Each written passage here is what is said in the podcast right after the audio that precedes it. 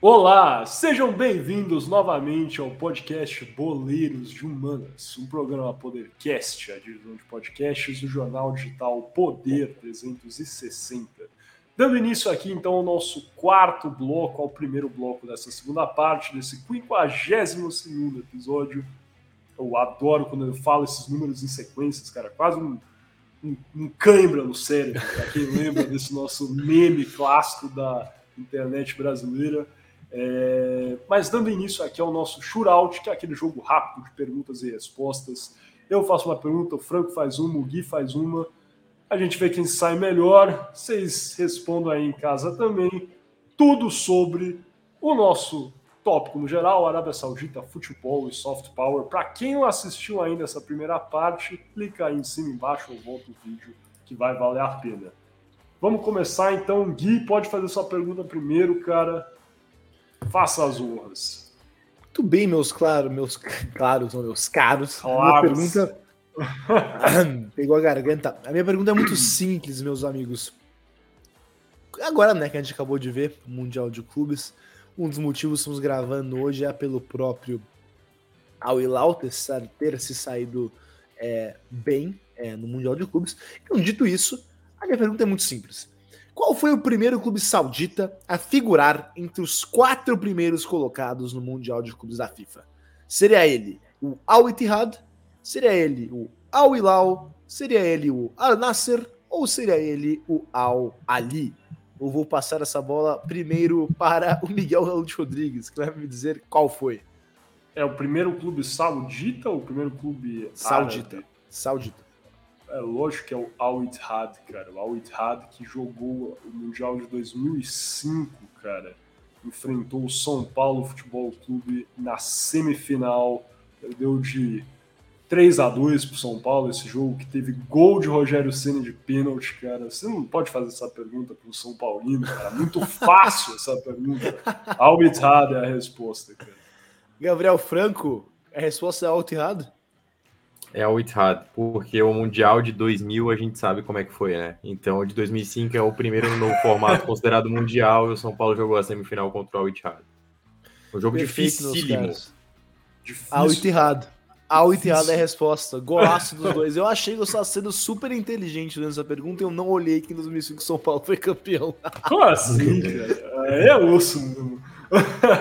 Mas, boa. A minha pergunta, então, simples também, galera a exemplo aí do que eu falei da história ser cíclica, uma equipe Qatari, conhecida como Al Saad, famosa, inclusive, quando o Qatar passou a ter é, né, o, o, a Liga do Qatar no, no FIFA, eu lembro que eu jogava com o Al Saad, o Al Saad que foi o clube que o Xavi foi jogar no Qatar também, inclusive. Em 2003, o Al Sadd chocou o mundo, talvez, ao contratar um dos maiores atacantes da história, né? fazendo aí a comparação completa com a situação do Cristiano Ronaldo. 20 anos antes, Cristiano Ronaldo contratado em 2023, 20 anos antes, o Al Sadd contrata o baixinho Romário por empréstimo. Romário que à época jogava no Fluminense.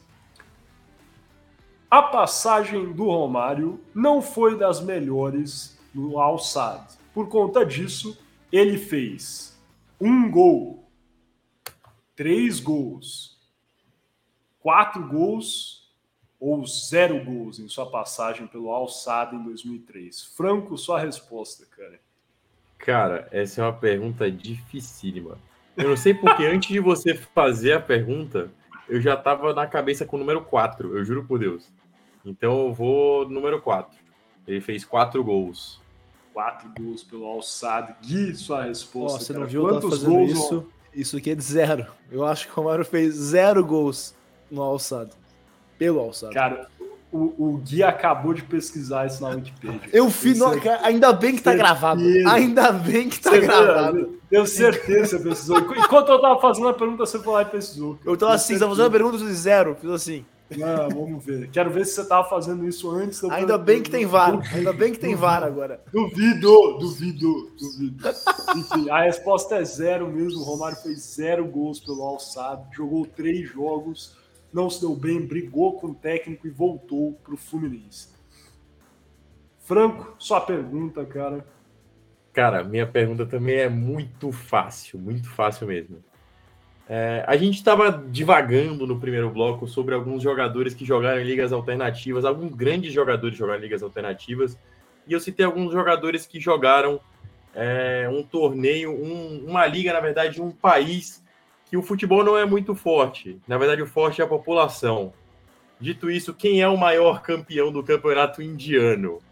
Letra A, o Atlético É o Goa. Eu sei que tem esse time, Goa. O, o, Banga, o Bangaluro. Letra C, o Mumbai City ou letra D, o Paraná Clube? Qual o primeiro? Abra a pergunta para o Miguel. Qual é a... Não, não, é, não. Pa, pa, pa, fala aí as opções de novo, cara. A. Atlético Kolkata. B. Bangaluro. C. Mumbai City. Ou D. Paraná Clube. Bangalore. Eu vou ter que ir de C de Clube Atlético Mineiro, cara. Mumbai City também de uma cidade grande parece ser uma boa opção, cara. Vai. Eu vou de A de Atlético Mineiro. Eu juro que eu já vi que esse Calcutá ganha alguma coisa. Juro. Eu, mas vai ser o Calcutá. Não, o Gui tá colando, o Gui tá colando. Não é, possível. Não é possível, não é possível, Isso é impossível, é impossível. Ainda bem que eu não apostei, eu ia apostar aqui. Ainda é bem que tem VAR. Ninguém me viu digitando, ainda bem que tem VAR é. agora. Lógico que as suas mãos estão aqui, cara. É impossível ver você. Ah, mas se tiver assim, as pessoas veem, tá? Entendeu? É, tá, agora é. você não estava assim. Logo você demonstrou que você sim acabou de pesquisar. Não é possível, isso é maluquice, cara. Quantos títulos o Calcuta tem, cara? Calcuta, nem sei. Ele tem três títulos, porque o campeonato indiano começou que em 2014 e oficialmente é novo formato. Ah, tá. Entendi. Então é a Premier League indiana. Premier League esse, indiana, imagino que esse deve ser o nome, na real, do, do campeonato. É, então, Premier League. Tem, inclusive. É, pelo amor de Deus. E é isso, então. Parabéns. Rindo à toa. Rindo à toa. Seu, seu ladrãozinho de O Gui acertou tudo. Cara. Segunda vitória do ano. Sim! Enfim, é isso. Vamos fechar aqui esse bloco e passar para o último bloco desse 52 episódio do podcast Goleiros de Humanas, as alternadas. Olá, sejam bem-vindos ao último bloco desse 52º episódio do podcast Boleiros de Humanas. Boleiros de Humanas, que é um programa Podercast, a divisão de podcasts do jornal digital Poder 360. Estamos dando início aqui, então, às alternadas. Vou falar com Gabriel Franco, com Guilherme Ribeiro Paturi. A pergunta é muito simples. Nessa próxima semana, lembrando que hoje é dia 13 de fevereiro de 2023, será votado pelos clubes da primeira divisão se haverá um aumento. Divisão do Brasil, hein? Primeira divisão do Brasil. Será votado se haverá um aumento do número de estrangeiros permitidos por jogo, né, relacionados para uma partida, de cinco, que é o limite atual no Brasil. O clube só pode levar cinco jogadores estrangeiros para uma partida, para sete. Isso é uma coisa que está sendo discutido bastante recentemente. O São Paulo Futebol Clube tem sofrido com isso, porque o São Paulo tem oito estrangeiros em sua equipe, né? Só pode levar cinco, então alguns acabam ficando de fora. Outras equipes já sofreram e sofrem com isso no Brasil, inclusive trazendo para a Arábia Saudita o próprio Al Nasser sofreu com isso quando contratou o Cristiano Ronaldo, teve que dispensar o Vincent Abubacar, o Vincent Abubacar, que fez gol no Brasil, o Vincent Abubacar, que é atacante de Camarões, jogou no Porto, um grande atacante, fez um golaço contra a Sérvia. Cara, na minha opinião, o gol do Richarlison foi absurdo de bonito, tá? Tiveram outros lindos da Argentina, da França, mas esse do Abubacar, cara, foi a pintura pintura de cobertura. Não sei se vocês viram esse gol, se não viram, assistam em seguida, um golaço da Bubacar. O cara fez outro gol lindo de cabeça contra o Brasil, depois foi expulso em seguida por comemorar tirando a camisa e já tinha tirado, levado amarelo. O cara é uma figura. E ele teve que ter o contrato rescindido para o Al Nassr conseguir contratar o Cristiano Ronaldo, porque lá na Arábia Saudita também tem esse limite de cinco jogadores é, por time. Lá não é nem cinco relacionados, é cinco no elenco, talvez é ainda pior, né? Se vocês forem parar para pensar. No Brasil pode contratar 40 estrangeiros, mas só pode levar cinco. A pergunta então é simples: o que vocês acham desse limite de estrangeiros? Deveria existir? É certo haver um, né, ter esse aumento para sete estrangeiros, isso melhora a liga, é eficiente, é uma forma até de influenciar outros países, exercer um soft power positivo para o Brasil.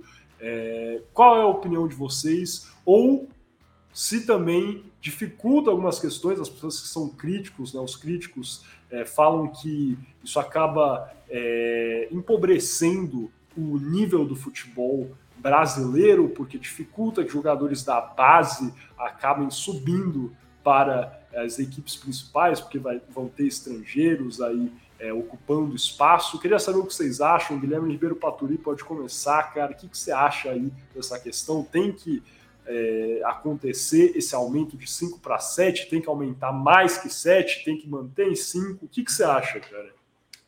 Cara, eu acho 7 um número bacana. Eu acho que podia ser um pouco mais. Eu, eu dobraria, eu colocaria em 10. Mas para começar, eu sou bem a favor de aumentar, nem que seja por um, o número de estrangeiros permitidos para serem relacionados para o jogo. Eu acho que o Brasil tem que já é, né? Já é o líder do futebol sul-americano, mais e mais, a gente vê isso bem. Só olhar os últimos campeões da Libertadores, né, meus amigos? Tem algum tempo que uma equipe não brasileira não ganha. O Brasil tem uma certa hegemonia no futebol continental atualmente, e acho que isso mostra como a gente domina o futebol no continente. É, antes a gente tinha uma, uma disputa com a Argentina, a Argentina também exportava grandes jogadores, é, ganhava muito a Libertadores, até outros países menores ganhavam Libertadores de vez em quando é, equipes do próprio Chile, equipes do Uruguai chegaram na final, não ganharam, chegaram na final recentemente, o Penharol contra o Santos em 2009 ou 10, agora não faz de memória, 11, desculpa, 2011.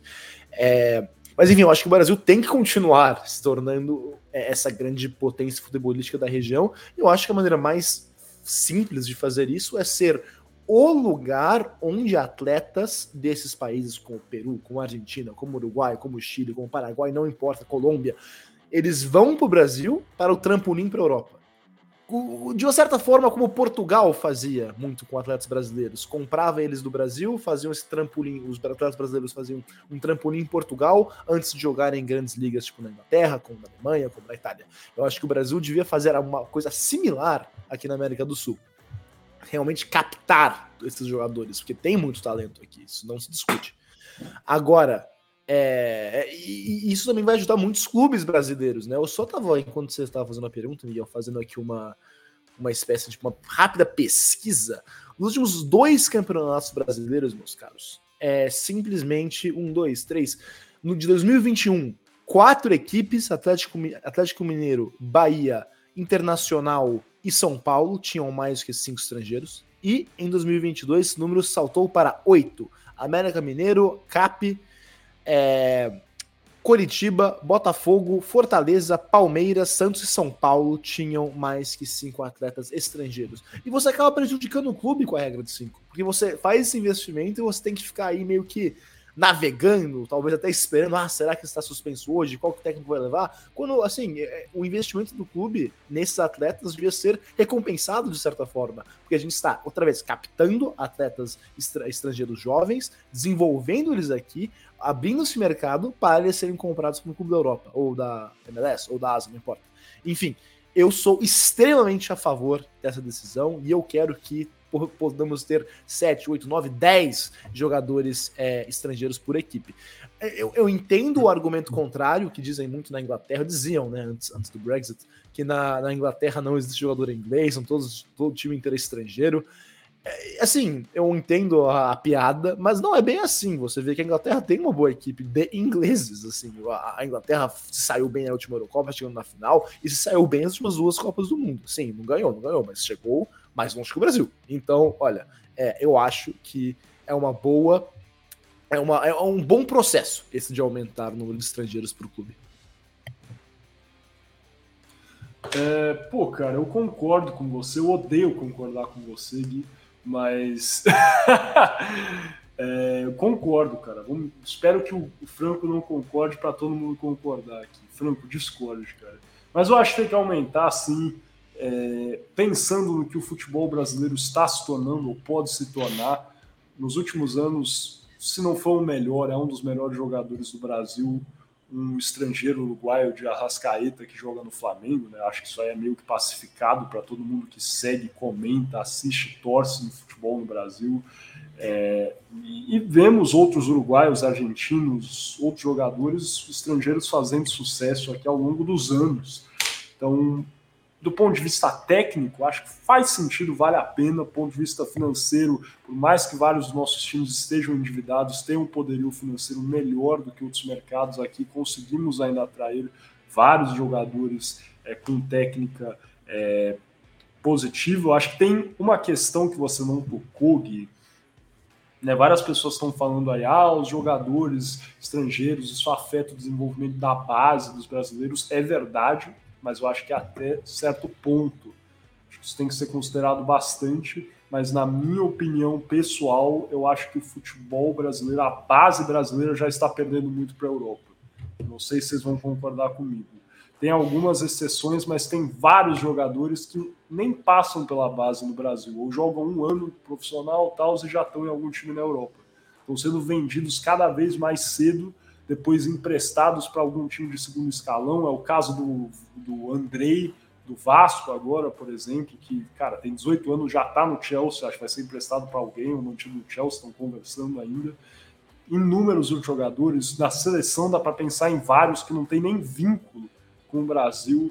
Goleiro Ederson, vários jogadores que, cara, não fizeram base aqui nem jogaram, nem estrearam pelo profissional, foram direto para a Europa. Está se tornando cada vez mais comum. Então, aqui no Brasil, até na base, o que a gente está assistindo não é o que a gente pode chamar de primeiro escalão, eu acho. O futebol brasileiro, na minha opinião, há algum tempo já verdadeiramente tem se tornado uma espécie de terceira divisão, porque os melhores jogadores estão na Europa. Isso é de longe verdade. A gente vê aí a seleção brasileira Pô, quem que foi para a Copa do Mundo que jogava no Brasil? O Everton, goleiro, terceiro goleiro. Tinha o Pedro do Flamengo, o Everton Ribeiro foi para a Copa também, né? Então tínhamos aí três jogadores de 26. Três. Resto tudo da Europa, ou enfim, acho que todos da Europa, não me lembro se tinha algum da Ásia, mas acho que todos da Europa. Não, tinha um da América do Norte, né? O Daniel Alves. O único. mas. É... Nossa. Enfim, é, o, é isso. E, os, e a segunda divisão, né, se a primeira está na Europa, a segunda divisão está justamente nisso. Na Ásia, né, tem os jogadores aí jogando na Arábia Saudita, Anderson Talisca, que para mim é um grande jogador, por exemplo, tantos outros que foram para a China por causa dos salários, que a gente assiste, cara, um futebol rasteiro, na minha opinião. E trazer esses jogadores aí dessas ligas argentina, uruguaia, chilena, enfim, Colômbia, para mim é muito positivo está vendo aí um aumento na profissionalização do futebol. A lei das SAF ou S, né, das SAFs, depende aí com quem você fala, para mim foi muito positiva, está trazendo aí investimento para o futebol quando feito de forma correta. Alguns times estão conseguindo se profissionalizar, exemplo do Cruzeiro, acho que Botafogo também, outro time que, cara, passou por maus bocados, agora está bem estruturado, contratando bem, né? tem um projeto ali claro. Mesma coisa com o Bragantino e a Red Bull, então acho que nem se fala. Vamos ver como vai ser esses outros times. Vasco agora que está surgindo aí também, a parceria né, com a compra pela 777.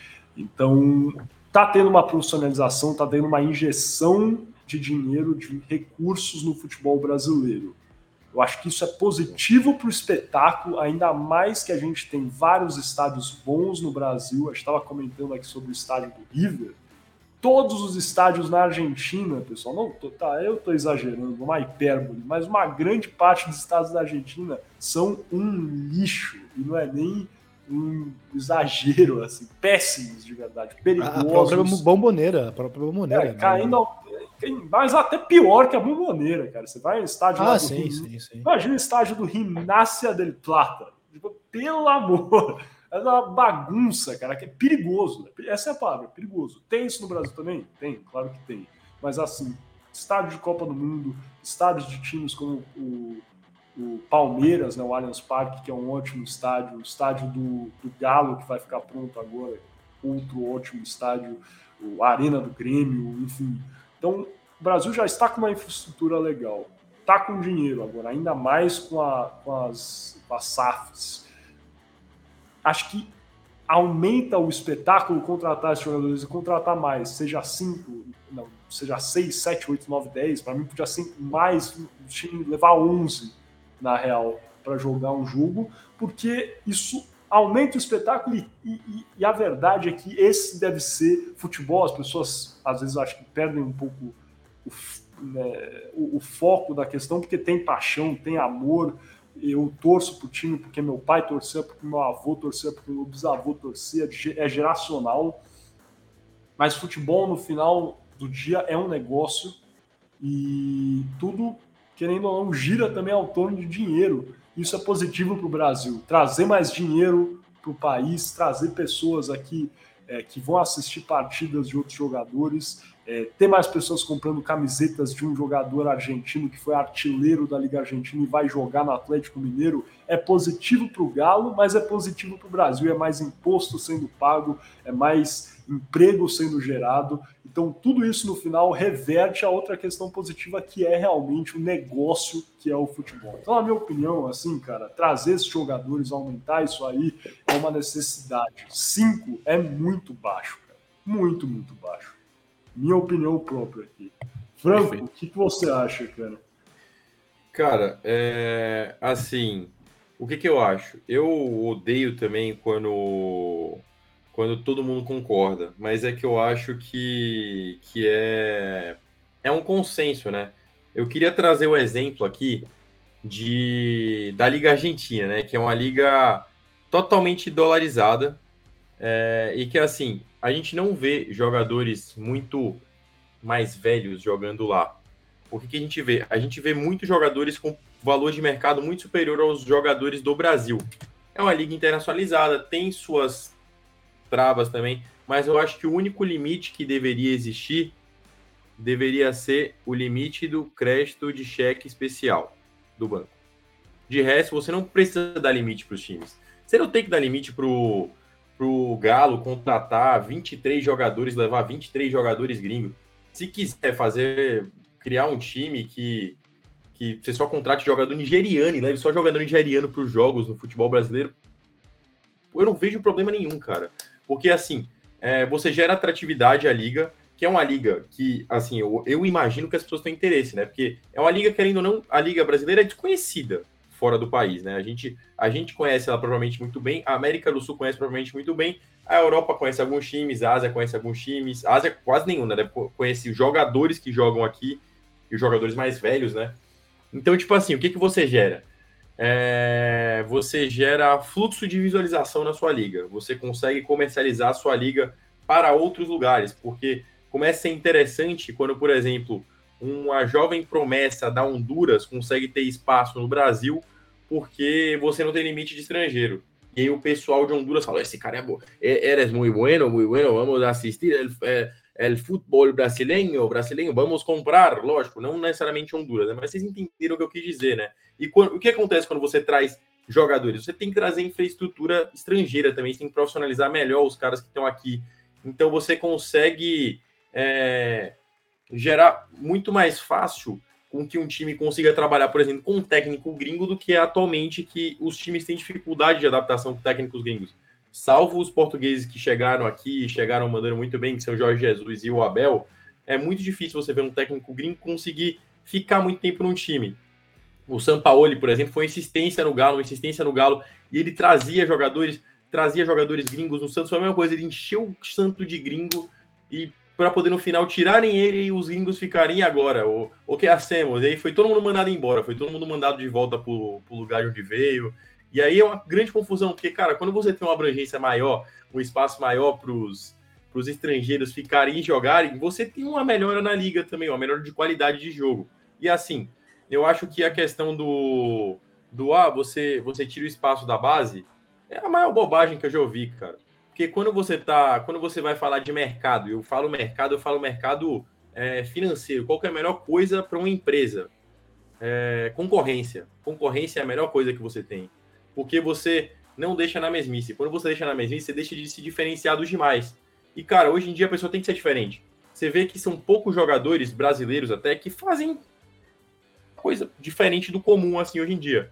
É, por exemplo, que estão jogando no Brasil, eu consigo citar o Vitor Roque, que está jogando demais. O Hendrick, que é muito novo, mas ainda vai, vai estourar com certeza. É, e assim, são dois jogadores que eles estão jogando muito bem na base e que a gente sabe que o destino certo deles é Europa. E que, enfim, tem outros 500 atletas. A, a, a base brasileira é a base que mais é, que é mais cheia no mundo, porque toda criança que nasce no Brasil parece que nasce sabendo fazer embaixadinha. Mas nem toda criança merece é, se profissionalizar chutando bola para poder ganhar vida. Eu acho que é até um choque de realidade para o brasileiro. É, porque, assim, grande parte das pessoas que se profissionalizam ou deixam de se profissionalizar é, são, é, é, muito por conta do sonho de ser jogador de futebol. Quem nunca conversou com alguém que falou: Ah, eu quase fui jogador de futebol, mas eu tive uma lesão no joelho. Com certeza, muitas meninas que estão escutando isso aqui já devem ter escutado isso na balada, inclusive. É, mas, assim, é, é, é, um sonho que é para poucos e que é para quem tem competência. Então, quando você gera competitividade, você gera, você diminui o espaço da pessoa subir, que nem antigamente era mais difícil para o atleta subir ao profissional. Ele subia se ele realmente era muito bom, senão ele era acabava indo embora da base, ia jogar em outro clube até voltar e voltar a ter espaço no time. É, poucos atletas propriamente dito subiam na base profissional, salvaguarda alguns elencos que foram montados com times da base, como por exemplo o o time de São Paulo, que foi montado é, quase que inteiro com jogadores da base. É, mas, mas, enfim, é muito mais. É, você gera uma competitividade muito maior. Então, você, você gera um caráter aqui emergencial na cabeça do atleta que ele tem que se preparar muito mais. E você aumenta a competitividade. Porque o que, que você tem hoje? Você tem hoje elencos recheados de atletas que são menores de 20 anos, que acabam não sendo utilizados porque eles não estão prontos fisicamente ainda e você não consegue contratar, porque o mercado brasileiro é inflacionado de brasileiro para brasileiro, porque hoje em dia você contrata um jogador que é considerado um jogador ok, e você paga no mínimo uns, uns 3, 4 milhões de reais. É, se, não, se, se não tiver que entrar em litígio com outro clube, que demora seis meses para negociar o acordo de rescisão com o clube, aí fica um vai e vem, ninguém sabe o que acontece. É muito mais fácil você poder recorrer ao mercado sul-americano. Porque com certeza tem jogadores no Uruguai, tem jogadores na, é, no, na Argentina, na Colômbia, quem sabe até no. Até, sei lá, no, no, na Guiana Francesa deve ter alguém que com certeza consiga jogar melhor do que muitos jogadores que tem hoje em dia no, no, no, no elenco de alguns times que até disputam a Série A do brasileiro, né? É, que são jogadores até esforçados, mas que acabam não tendo o mesmo desempenho positivo em campo. É, enfim, você aumenta a competitividade, você diminui quem chega no topo e assim você eleva o nível da prateleira. Porque eu acho que é muito parecido com o que o Miguel falou. Eu, eu sou um grande amante do futebol brasileiro, eu adoro o futebol brasileiro, o Miguel sabe, a gente tem várias discussões porque ele acha que o nível do futebol brasileiro é muito baixo, realmente está muito mais baixo do que já foi, isso eu tenho que concordar. É, mas eu acho ainda que a gente tem grandes promessas aqui e que tem tudo para se desenvolver cada vez mais se a gente aumentar o número de gringos, porque é, eu acho que um, uma coisa muito boa do ser humano é adaptação. E quando você vê alguém fazendo alguma coisa aqui, às vezes é um costume diferente. Por exemplo, os uruguaios eles têm um jogo mais físico. Então, se, se os clubes começam a contratar mais jogadores uruguaios, o jogo do Brasil, além de ficar é, de drible fica mais, mais tático, mais forte, mais truncado. Cara, mas então... é, é esse é o ponto primordial para mim também, cara. O futebol brasileiro não ganha uma Copa do Mundo, cara, desde 2002. A gente precisa mudar alguma coisa internamente também, pegar exemplos que estão dando certo para a gente melhorar, cara. Para mim tem Exato. isso também. É assim que a gente melhora, né, cara? Por que estão trazendo o técnico de Portugal? Porque perceberam que talvez os técnicos brasileiros não estão rendendo, né, cara? Eu acho isso também. Meu Deus. É, são poucos técnicos hoje em dia que da, da escola brasileira de técnicos que estão com tanto destaque. Eu, te, eu falo técnicos jovens, né? Tipo, eu consigo citar só um aqui vocês, que é o Maurício Barbieri, que ele é um técnico de formação e que é muito competente técnico do Vasco, agora ficou muito tempo no Bragantino. É, formado, inclusive, nas categorias de base de técnico do São Paulo, tá bom? Para quem não sabe. É, mas, enfim, ele é, um, ele é um dos poucos técnicos que a gente consegue ver que propõe alguma coisa diferente aqui, sabe? Tipo, um dos técnicos da jovem guarda dos técnicos. é, ou que tenta propor algo diferente, que tentou propor algo diferente no Red Bull durante um tempo também. É... E, e, eu acho que é muito disso, cara. A gente precisa gerar, gerar competitividade aqui. Não dá para a gente cair na zona de conforto de achar que porque a gente está no Brasil a gente tem que incentivar só o mercado brasileiro, sabe? É, se, se fosse assim, a, é, a China funciona assim, sabe? Mas, tipo, é, se fosse assim, a gente não ia ter McDonald's no Brasil. ah, vocês Total. nunca iam poder comer o, o Mac da Copa, cara. Pensa, se não libera para ter capital estrangeiro aqui no Brasil, para as empresas entrarem e colocarem os comércios, como vocês iam comer o Mac Alemanha numa terça-feira de Copa do Mundo? Não ia comer. Você ia comer o Mac Brasil todo dia, que não ia ser Mac, ia ser Hamburgão Brasil. Bob's. Falaram que o Mac Brasil. Brasil. era o melhor, hein? Eu não comi o Mac Brasil, só o Mac México, cara. Não era tão bom, tenho que confessar, não gostei muito. Mas, cara, muito bacana essa nossa discussão. Acho que, só para fechar, uma coisa que eu ia falar também, do ponto de vista até, cara, de afeição. Vai ter vários que vão comentar, de falar, nossa, mas tinha aquele chileno horrível que jogou no São Paulo, Savreda, péssimo, nem entrou em campo. O que foram contra-ataque? Verdade, tem vários. Savreda, pô, vários jogadores péssimos que foram contratados, cara. Do São Paulo, no Corinthians, no Flamengo, no Brasil de Pelotas.